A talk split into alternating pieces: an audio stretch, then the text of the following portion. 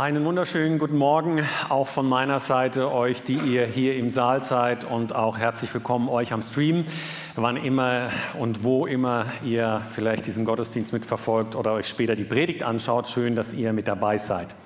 Sommerzeit ist Anderszeit. In unserer Gemeinde läuft so manches anders. Wir feiern während den Sommerferien einen Gottesdienst um 11 Uhr.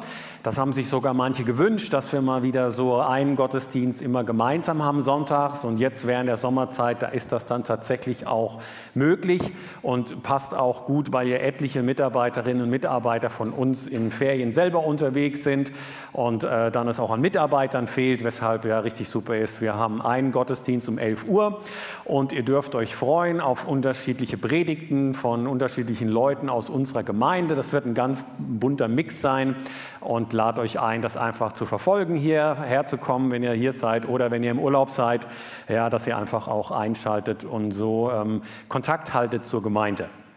Mein Thema heute Morgen lautet gemeinsam unterwegs für Jesus. Gemeinsam unterwegs für Jesus. Ich bin der Überzeugung, jeder von uns ist für irgendetwas unterwegs. Jeder von uns ist für irgendetwas unterwegs, wofür er morgens aus dem Bett steigt, was ihn antreibt, was ihn irgendwie in Bewegung setzt. Jeder von uns hat irgendwie eine Mission in seinem Leben, die er verfolgt. Das Wort Mission ist ja nicht eine christliche Erfindung, sondern äh, kommt einfach aus dem Lateinischen und bedeutet, dass man einen Auftrag hat, ähm, eine Sendung, eine Aufgabe, so einen inneren Drang, irgendwas zu tun, für irgendetwas unterwegs zu sein. Und ich habe mich mal schlau gemacht und ein paar Logos zusammengesucht, für was man alles so unterwegs sein kann. Und das ist ja eine ganze Menge, für was man unterwegs sein kann. Man kann für die Natur unterwegs sein, den Frieden in dieser Welt, für das Essen, für den Sport, für Tiere, für Menschen in Not, für andere Christen in Not. Und unsere Situation sieht so aus, es gibt zahlreiche Möglichkeiten, für die wir in unserem Land unterwegs sein können unzählige Dinge, wofür wir unser Leben investieren können, weshalb wir auswählen müssen. Und ich muss sagen, ich bin echt dankbar, in einem Land zu leben, in dem das auch möglich ist, dass wir uns aussuchen können, wofür wir unterwegs sind. Und ich bin auch echt froh, in einem Land zu leben, in der ganz viele Menschen für wirklich gute Dinge unterwegs sind. Manchmal werden diese dann auch für ihr Engagement ausgezeichnet, wie zum Beispiel hier Gisela Ruppert. Sie bekommt von unserer Oberbürgermeisterin Katja Dörner das Bundesverdienstkreuz am Bande verliehen, ist schon ein paar Monate her. Ähm, und äh, Frau Ruppert hat das bekommen, das Verdienstkreuz, weil sie sich für geflüchtete Menschen eingesetzt hat, hier in Bonn und hat das über 40 Jahre lang, hat sie sich ehrenamtlich investiert und da merkt man, geflüchtete Menschen, die liegen ihr wirklich am Herzen. Und ich glaube, genauso ist es doch auch bei vielen von uns hier. Ja, das, was uns wichtig ist, dafür setzen wir uns ein. Das, was mir am Herzen liegt, das bringt mich in Bewegung. Das, wofür mein Herz schlägt, dafür engagiere ich mich. Wofür ich mich einsetze, wofür ich mich, ähm, wofür ich unterwegs bin, hat dann also auch ganz viel mit meinen Wünschen zu tun, mit meinen Sehnsüchten, mit meinen Erfahrungen, die ich gemacht habe, mit meinen Vorstellungen, wer ich bin. Und meine Frage an dich und mich ist heute Morgen, für was bist du unterwegs? Wofür schlägt denn dein Herz? Was liegt dir auf dem Herzen, was dich aus, morgens aus dem Bett steigen lässt und aktiv werden lässt? Und um Antworten zu finden, schauen wir dabei in Gottes Wort. Ich will mit uns einen Bibelabschnitt aus dem Lukasevangelium anschauen, wo wir es mit einem gewaltigen Entwicklungsschritt mit den, bei den Jüngern zu tun haben. Bisher war es so, die Jünger sind bei Jesus und mit Jesus unterwegs. Und jetzt sagt Jesus plötzlich, hey, seid ihr jetzt mal für mich unterwegs. Es kommt zu einer großen Veränderung. Nicht mehr mit Jesus nur unterwegs sein, sondern auch für Jesus unterwegs sein. Und wenn man dann Jesus so weiterverfolgt und das Neue Testament liest, ja, dann wird schnell klar, Jesus will Menschen, die für ihn hingehen und Jesus will Menschen haben, die sich für ihn hingeben. Jesus will keinen christlichen Kuschelclub irgendwie aufmachen hier auf Erden.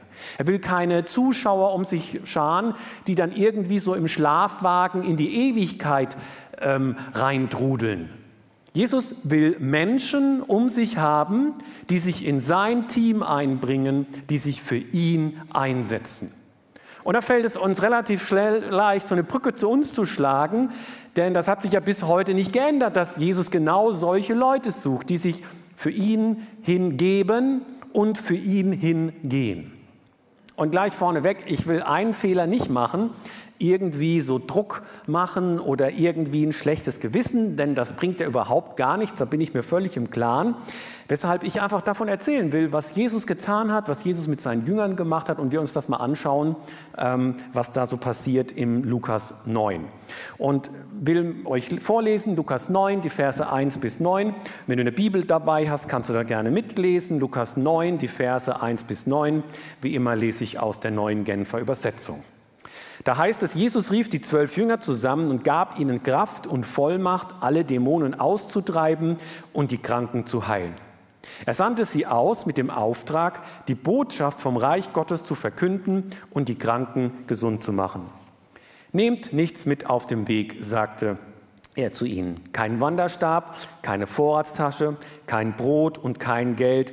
Auch soll keiner zwei Hemden bei sich haben. Wenn jemand euch in sein Haus aufnimmt, dann bleibt bei ihm, bis ihr die Ortschaft wieder verlasst. Wenn euch aber in einer Stadt die Leute nicht aufnehmen, dann verlasst den Ort und schüttelt den Staub von euren Füßen als Hinweis auf das Gericht, das sie erwartet. Die Jünger machten sich auf den Weg und zogen von Dorf zu Dorf. Überall verkündeten sie die Botschaft vom Reich Gottes und heilten die Kranken. Der Tetrarch Herodes erfuhr von all diesen Dingen. Er wusste nicht, was er davon halten sollte.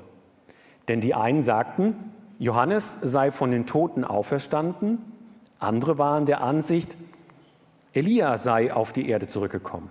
Und wieder andere meinten, einer der alten Propheten sei auferstanden. Johannes habe ich doch selbst enthaupten lassen, überlegte Herodes.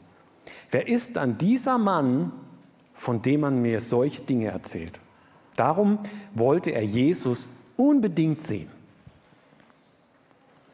Und vielleicht wundert ihr euch jetzt auch gerade, hä, warum, was hat jetzt Herodes mit der Aussendung der Jünger zu tun? Das ist doch irgendwie komisch, oder? Warum baut Lukas das so auf? Warum stellt er das zusammen? Also ich habe mich das gefragt. Nun grundsätzlich will Lukas in seiner Jesus-Biografie die Frage beantworten, wer ist Jesus? Wer ist Jesus? Das ist die Frage, die Lukas in seiner Jesus-Biografie nachgeht. Und ich denke mal, er stellt das absichtlich deswegen so diese beiden Personengruppen gegenüber, denn unterschiedlicher könnten die beiden Gruppen ja nicht sein. Da haben wir auf der einen Seite die Jünger, die mit Jesus unterwegs sind und jetzt für ihn unterwegs sein sollen. Und auf der anderen Seite haben wir Herodes, der wohl ja, für sich einfach unterwegs ist, der sein Ding macht. Also unterschiedlicher könnten diese beiden Gruppen gar nicht sein. Und Herodes, er, der bekommt halt das mit von Jesus. Ähm, er ist ja der Herrscher des Landes, von daher ist das schon mal ein echtes Qualitätszeichen, wenn man mitkriegt, was bei seinen Einwohnern so los ist. Und er stellt sich so diese Frage, wer ist dieser Jesus? Wer ist dann dieser Mann, von dem man mir solche Dinge erzählt? Nun, was erzählt man sich von Jesus?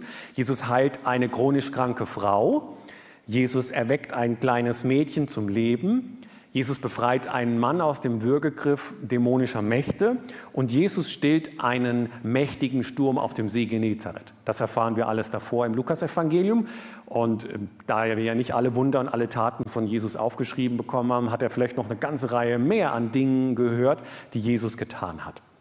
Und Lukas hinterlässt so, wenn wir seine Biografie über Jesus anschauen, überhaupt gar keinen Zweifel. Jesus ist derjenige, ist der Herr über die Naturgewalten. Er ist der Herr über die Krankheiten. Er ist der Herr über den Tod und sogar über die dunklen Mächte. All das beherrscht Jesus. Wunder über Wunder tut Jesus und weshalb Herodes ja, und viele andere Menschen sich diese Frage stellen, sag mal, wer ist eigentlich Jesus? Wer ist Jesus? Und Lukas schreibt genau diese Biografie damit seine Leser eine Antwort auf diese Frage bekommen. Wozu ist die Antwort auf die Frage wichtig, könnte man jetzt fragen. Naja, weil die Antwort natürlich Auswirkungen auf unser ganzes Leben hat. Weil wenn Jesus ja tatsächlich derjenige ist, der er behauptet zu sein, ey, dann verändert das unser ganzes Leben. Wenn Jesus derjenige ist, der er behauptet zu sein, dann verändert das einfach alles. Weshalb wir sagen können, in der Antwort auf die Frage, wer ist Jesus, liegt die Antwort auf die Frage, für wen oder was bin ich unterwegs. Also wer ist Jesus? Ich denke, wir finden verschiedene Antworten, wenn wir das Neue Testament anschauen. Es gibt unterschiedliche Personengruppen, die, so mit, äh, die, so, die wir so um Jesus finden. Und ich würde mal sagen, so der Herodes, der steht so für diese Gruppe der Schaulustigen. Herodes steht für die Gruppe der Schaulustigen.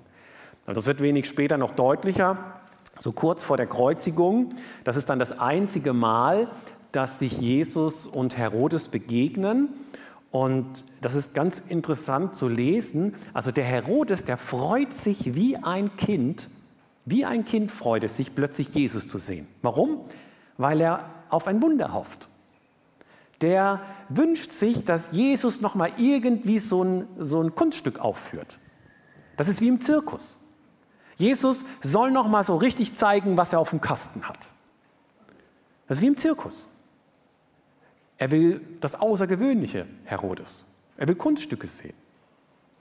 Schaulustige, das sind Menschen, die nicht wirklich an Jesus interessiert sind, sondern am Drumherum an den Auswirkungen vielleicht dessen, was Jesus getan hat. Aber nicht, garantiert nicht selbst an Jesus sind die interessiert, die sind an der Show drumherum interessiert.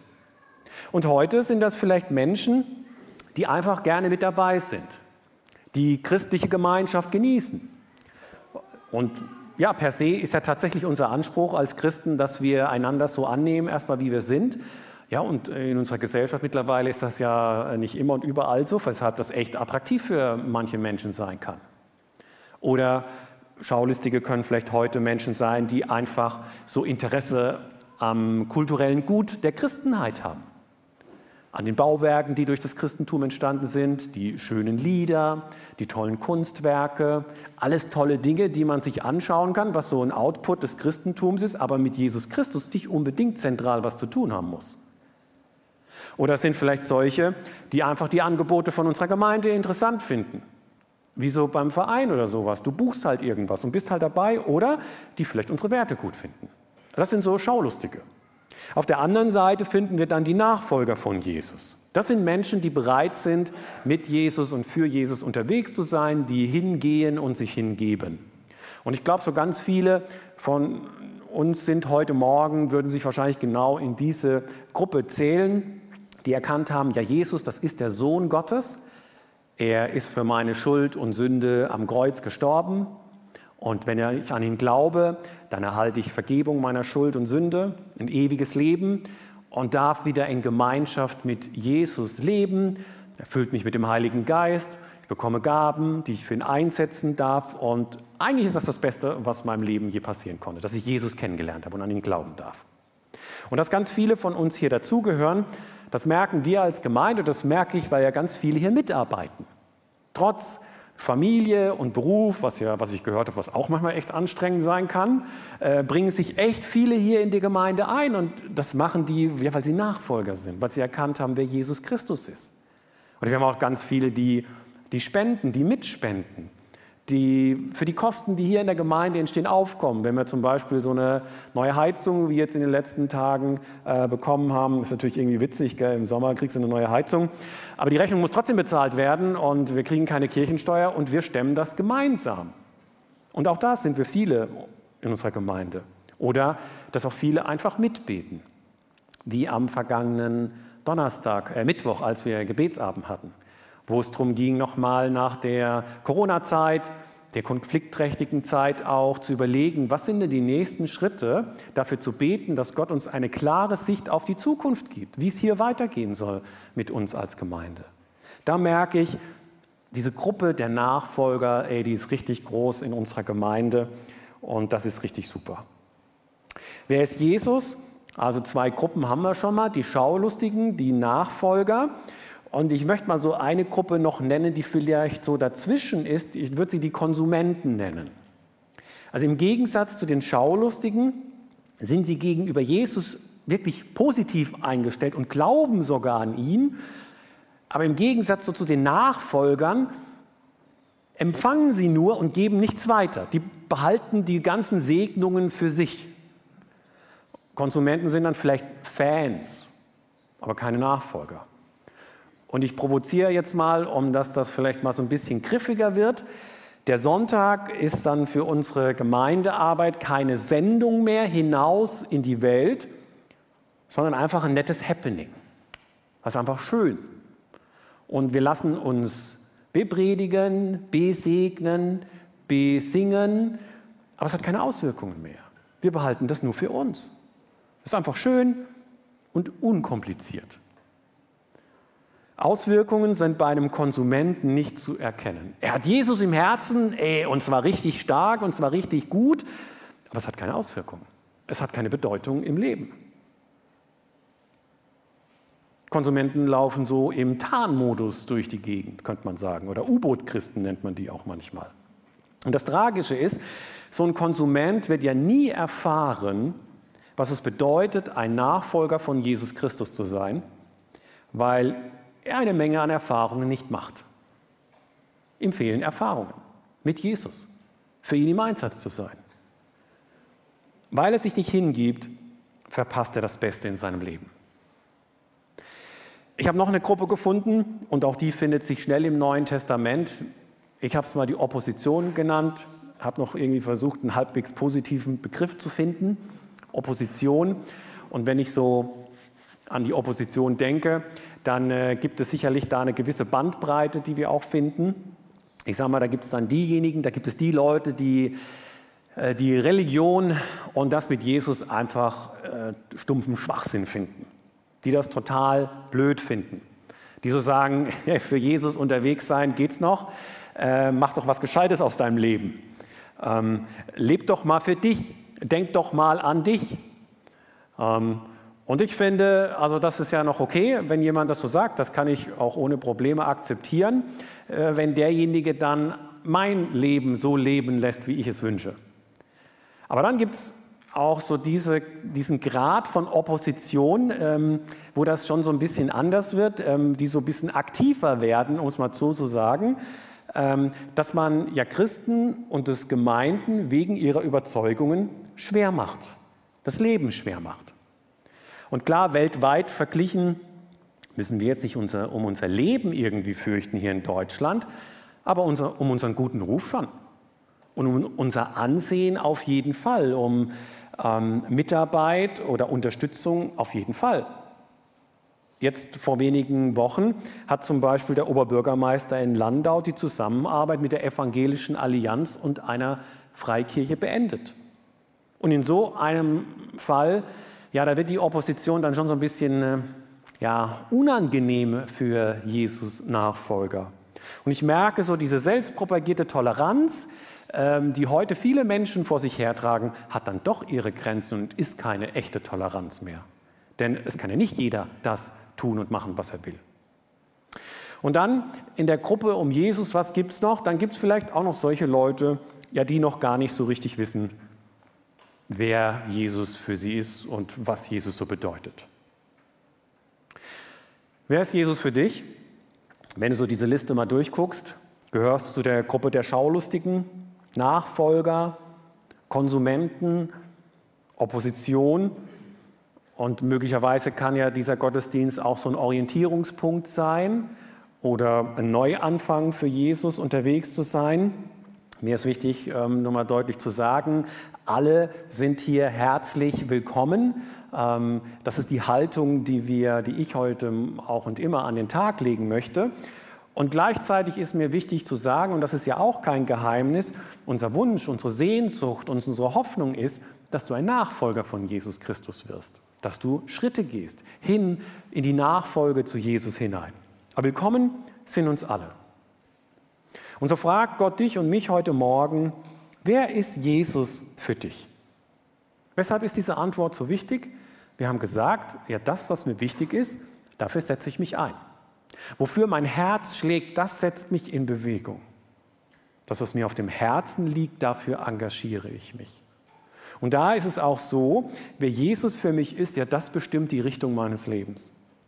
Das definiert, für wen oder was ich unterwegs bin. Das legt fest, wozu ich lebe. Oder mal ganz kurz, knapp formuliert, wer Jesus für mich ist, das bestimmt mich. Wer Jesus für mich ist, das bestimmt mich. Wie sieht das eigentlich aus, unterwegs zu sein für Jesus? Jesus lässt ja seine Jünger nicht im Unklaren darüber, was er sich so vorstellt, worin ihre Mission besteht. Jesus, er sandte sie aus mit dem Auftrag, die Botschaft vom Reich Gottes zu verkünden und die Kranken gesund zu machen. Zwei Dinge stellt Jesus in den Mittelpunkt. Das ist einmal die Verkündigung des Evangeliums, die Botschaft vom Reich Gottes und die Krankenheilungen. Das, was Jesus selbst begonnen hat, das sollen die Jünger bitte weiterführen. Verkündigung und Krankenheilung, warum ist das wichtig? Nun, es ist wichtig, weil das die Erkennungszeichen des Messias im Alten Testament waren.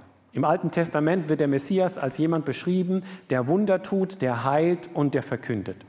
Und, die für Jünger, und für die Jünger ist es deshalb wichtig, gerade wenn sie in Israel unterwegs sind, Wunder zu tun, Kranke zu heilen und das Evangelium zu verkündigen damit die Leute Jesus als Messias überhaupt erkennen können. Und wir merken schon im Neuen Testament, für die spätere Weltmission verändert sich das ein bisschen. Schon in Matthäus 28, was wir als Missionsbefehl bezeichnen, lesen wir nichts mehr von Krankenheilungen, die wir jetzt besonders propagieren sollen, wenn wir den Namen von Jesus verkündigen. Und auch im Leben der ersten Christen sehen wir das in der Apostelgeschichte. Das mit den Heilungen und mit den Wundern wird immer weniger, aber dafür nimmt die Verkündigung des Evangeliums immer mehr zu.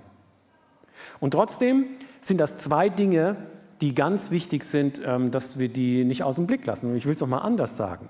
Einem, einem Menschen zu erklären, ja, Gott liebt dich, das ist das eine, aber wir brauchen dann auch den Nachweis, den Nachweis müssen wir dann erbringen, hey, mir sind auch deine Nöte wichtig. Ich sehe das und ich möchte diesen Nöten begegnen.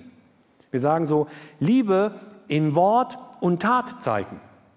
Das ist die Verkündigung des Evangeliums und die Krankenheilung bei den Jüngern. Und das hat sich bis heute nicht verändert, dass auch wir den Menschen in Wort und Tat das Evangelium bringen sollen, dafür unterwegs sein sollen. Und um ehrlich zu sein, bei mir ist es so, mir fällt es leichter, irgendwie zu sagen, ja, Gott liebt dich äh, und Liebe in Aktion zu zeigen. Ja, da kann ich echt noch zulegen. Das ist viel anstrengender und braucht viel mehr Zeit und ja, das ist gar nicht so einfach. Weshalb ich ja echt super froh bin, dass wir als Gemeinde gemeinsam für Jesus unterwegs sind, äh, weil ich dann eben nicht allein bin und es viele andere gibt, die damit unterwegs sind. Und ich glaube, Viele Dinge gelingen uns da als Gemeinde schon richtig gut und richtig super. Ich denke da zum Beispiel an die Mahlzeit, wo wir einfach Nächstenliebe praktizieren oder auch ganz andere Gelegenheiten. Vor kurzem hat jemand von uns aus der Gemeinde, weil ein Autounfall hatte, einen Ersatzwagen gesucht und das stand dann im Newsletter und innerhalb kürzester Zeit haben sich etliche, also mehrere Leute zurückgemeldet, dass sie können ein Auto zur Verfügung stellen. Und da merke ich so, okay, ja, da ist natürlich schon irgendwie Nächstenliebe im Raum, ähm, dass man jemand sein Auto zur Verfügung stellt. Also viele Dinge gelingen uns, glaube ich, ganz gut als Gemeinde. Und bei anderen Sachen, da würdest du vielleicht sagen, ja, nee, da ist wirklich noch Luft nach oben. Und dann will ich dir sagen, hey, vielleicht bist genau, genau du derjenige, der da den Unterschied machen kann der sich genau an der Stelle einbringen kann mit seinen Gaben, mit deiner Persönlichkeit, mit deinem Begabungsspektrum, der uns hilft, genau diese Dinge zu verändern und zum Positiven zu lenken. Wir brauchen dich. Und so ist dieser Gottesdienst heute Morgen, wenn es darum geht, für Jesus unterwegs zu sein, natürlich die Einladung, dass du mit dabei bist, dass du dich einbringst, aber auch die Bestärkung, wenn du schon dabei bist, weiterhin mit dabei zu sein. Und herzlichen Dank, wenn du mit dabei bist. Gemeinsam gelingt uns das, was uns als Einzelnen überhaupt nicht gelingen würde. Gemeinsam für Jesus unterwegs zu sein, ist immer besser, als ganz allein zu sein. Jetzt habe ich viel über Gemeinde geredet, oder? Und deswegen ist mir nochmal wichtig, heute Morgen auch nochmal deutlich zu machen, für Jesus unterwegs zu sein, ist natürlich viel größer als nur Gemeinde. Gemeinde ist für mich und viele natürlich ein echt wichtiger Ausschnitt des Lebens. echt wichtig, aber es ist trotzdem nur ein Ausschnitt. Für Jesus unterwegs zu sein, ja, das bedeutet unser ganzes Leben für Jesus hinzugeben und für ihn unterwegs zu sein. Und ich will das mal persönlich deutlich machen, was ich damit meine. Ohne Zweifel, ich liebe meine Familie, ich liebe meine Kinder und meine Frau, die hier im Gottesdienstsaal sitzen. Meine Frau nickt schon, genau, ja, auf jeden Fall. Ich liebe auch meine Arbeit als Pastor, jedenfalls meistens. Das Beste jedoch ist doch, ähm, ja, dass ich ein Nachfolger von Jesus bin. Und in meinem Büro habe ich deshalb so eine Karte aufgestellt, auf der steht, Pastor sein ist meine Berufung und nicht meine Identität. Pastor sein ist meine Berufung, nicht meine Identität. Ehemann, Vater sein, Pastor sein, das ist eine Rolle und eine Aufgabe in meinem Leben. Und die ist natürlich wirklich extrem wichtig. Ähm, und ich versuche das mit aller Sorgfalt und Gründlichkeit zu tun. Aber es ist nicht meine Identität. Wer bin ich? Ich bin zuallererst ein geliebtes Kind Gottes. Gott ist mein Vater im Himmel und ich will ein Nachfolger von Jesus Christus sein. Das ist meine Identität und das soll mich ausmachen. Und dann als Nachfolger von Jesus Christus bin ich gerne Ehemann, Vater und Pastor. Versteht ihr so ein bisschen den Unterschied? Für Jesus unterwegs zu sein ist viel größer als eine Mitarbeit in der Gemeinde oder mitbeten oder mitspenden. Es hat mit unserem ganzen Leben zu tun. Für Jesus unterwegs zu sein, hat mit unserem ganzen Leben zu tun. Und manchmal denke ich, ey, wir unterschätzen das, wie leicht und einfach das eigentlich sogar sein kann. Und ich möchte euch dafür mal ein Video zeigen, wie das vielleicht aussehen kann.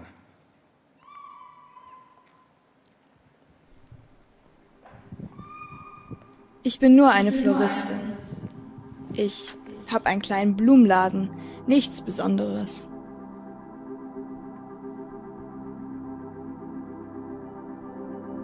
Ich weiß, das ist keine spektakuläre Art, das Leben zu verbringen, einfach nur mit Blumen arbeiten.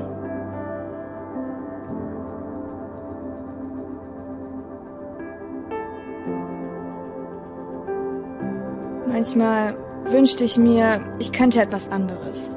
Ich weiß auch nicht, eine Ärztin oder Missionarin sein. Einfach jemand, der anderen wirklich weiterhilft.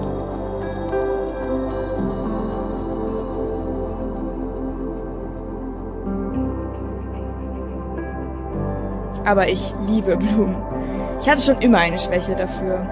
Und so tue ich mein Bestes, dass meine Blumen wunderschön für meine Mitmenschen aussehen. Aber ich weiß, dass Blumen nicht die Welt verändern können. Ich weiß, dass ich keine große Veränderung herbeiführe. Ich bin nur eine Floristin.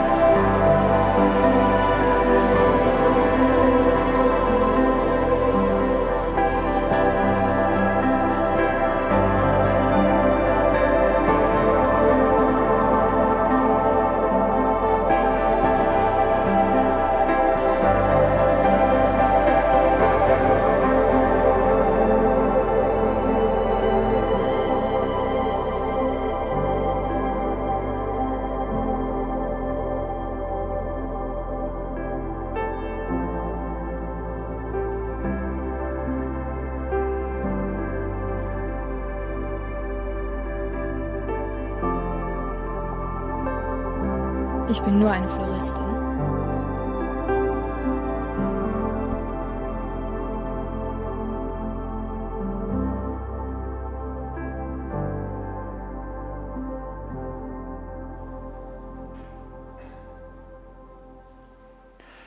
Bin der Meinung, eine Floristin, die für Jesus unterwegs ist, ist nicht einfach nur eine Floristin.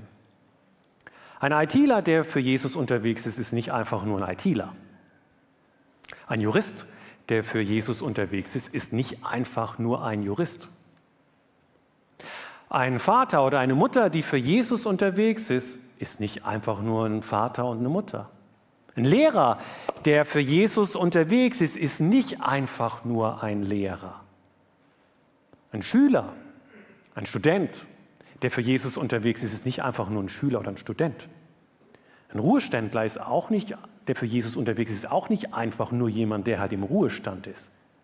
Ein Angestellter oder ein Chef, der für Jesus unterwegs ist, ist nicht einfach nur ein Angestellter oder ein Chef. Ich will euch zum Schluss eine Frage mit in die Woche geben.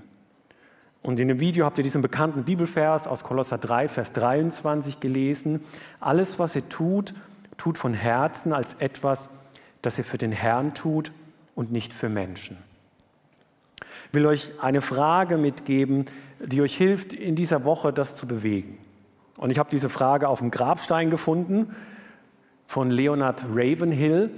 Der ist schon mal vor ein paar Jahren gestorben. Und er hat diese Frage auf seinen Grabstein, damit wenn Leute vorbeigehen, ja, dass sie das einfach lesen. Und diese Frage sind die Dinge, für die du lebst, es wert, dass Jesus dafür starb. Dass das so eine Frage ist, mit der du jetzt in die Ferien gehst ähm, oder in die Woche, dass du einfach mal so darüber nachdenkst. Sind die Dinge, für die du lebst, es wert, dass Jesus dafür starb?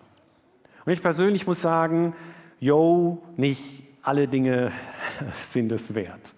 Und ich muss das immer wieder so korrigieren, so kleinere und größere Kurskorrekturen vornehmen. Ich lade dich ein, für Jesus unterwegs zu sein. Die Vielfalt ist enorm. Wir müssen auswählen. Für Jesus unterwegs zu sein, ist die erfüllendste Aufgabe, die wir auf diesem Planeten haben können. Wir werden dafür aller Wahrscheinlichkeit nach kein Bundesverdienstkreuz am Bande erhalten, aber die Anerkennung und Würdigung unseres Herrn und Heiland Jesus Christus. Und es ist allemal wert, für ihn unterwegs zu sein. Daher so diese Frage für dich, für wen oder was bist du unterwegs? Was ist deine Mission? Wofür schlägt dein Herz? Oder wer ist Jesus für dich? Und Herr Jesus Christus, wir danken dir, wie du uns heute in deinem Wort begegnet bist. Und möchte ich einfach darum bitten, dass wir alle immer wieder neu diese Frage für uns beantworten können.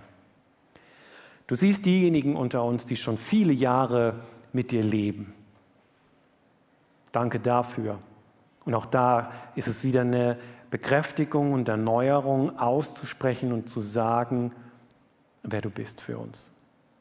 Möchte ich um all diejenigen bitten, die vielleicht zögerlich unterwegs sind, aufgrund von Erfahrungen, die sie gemacht haben. Lass sie den Mut finden, weiterhin am Ball bei dir zu bleiben, Jesus, und wirke du durch deinen Heiligen Geist. Möchte ich um diejenigen bitten, die uns vielleicht nicht so wohlgesonnen sind.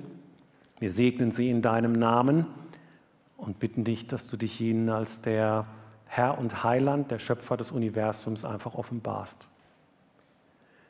Möchte ich um diejenigen bitten, die aufgrund des Lebens, der letzten Monate, Corona, Abstand, in Abstand geraten sind zu dir, dass sie einfach mutige Schritte gehen hin zu dir. Zieh du, Vater im Himmel, durch deinen Heiligen Geist. Und herzlichen Dank, dass du dich offenbart hast, Jesus Christus, sodass wir wissen dürfen, wer du bist. Amen.